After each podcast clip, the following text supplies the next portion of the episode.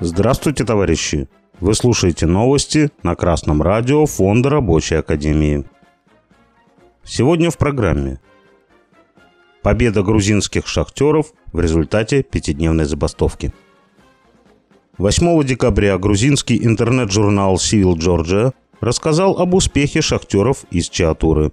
После пятидневной забастовки они достигли договоренности с руководством своей компании Georgian Manganese, грузинский марганец – Кроме горняков, около 700 работников компании присоединились к забастовке в знак солидарности.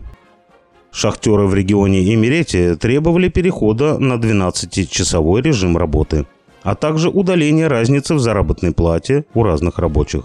Дело в том, что шахтерам, уже работающим по 12-часовому тарифу, платят 164 лари или 5600 рублей, а бастующим предложили 155 лари – на 9 лари меньше. Еще одним требованием бастующих было уравнивание почасовой оплаты труда шахтеров, работающих в 8-часовую и 12-часовую смены. 3 декабря интернет-портал «Кавказский узел» сообщал, что еще в июне рабочий шахт в Чиатуре объявили забастовку, потребовав повышения оплаты и улучшения условий труда.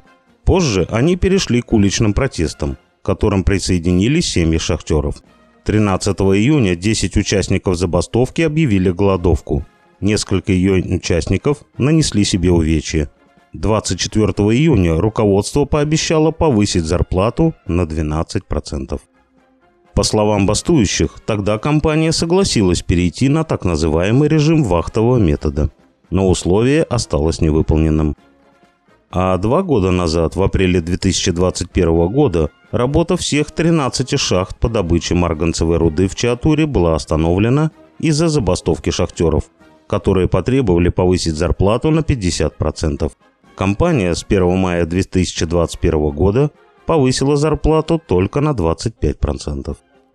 По данным Кавказского узла, Georgian Manganese – крупнейшая в стране компания по добыче марганцевой руды. Она владеет 11 рудниками и перерабатывающим заводом – в ее состав входят Зестафонский ферросплавный завод, основан в СССР в 1931 году, Чатурский горно-обогатительный комбинат ведет свою историю с конца XIX века, гидроэлектростанция в Арцихе 2005, советская стройка 70-х годов.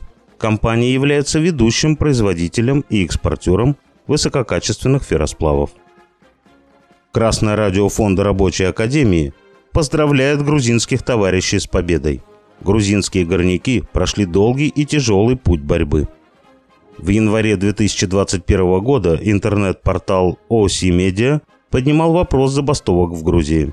В этой бывшей Советской Республике, как и во многих других, рабочие обязаны сначала пройти процедуру урегулирования с привлечением посредников.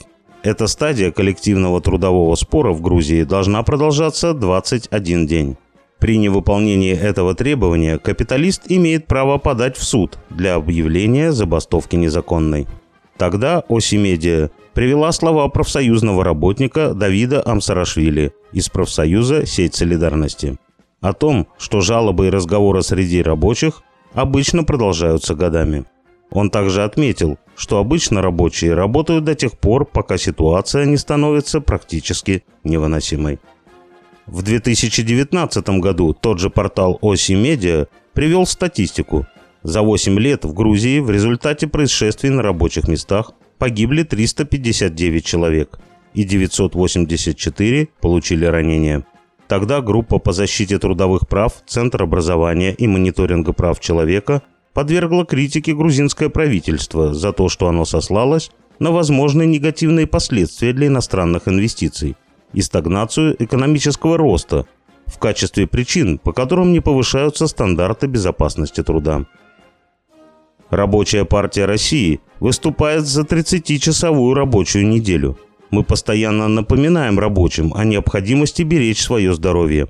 12-часовая рабочая смена не способствует крепкому здоровью, но, видимо, шахтеры Чаатуры знают, почему им это удобнее. Мы надеемся, что рабочая неделя у них в общем не превысит 40 часов, как это полагается, согласно поправкам в грузинский трудовой кодекс. принятых в 2013 году. Капиталисты в Грузии, как и в других бывших советских республиках, захватили советское промышленное наследие и нещадно эксплуатируют людей и природные богатства.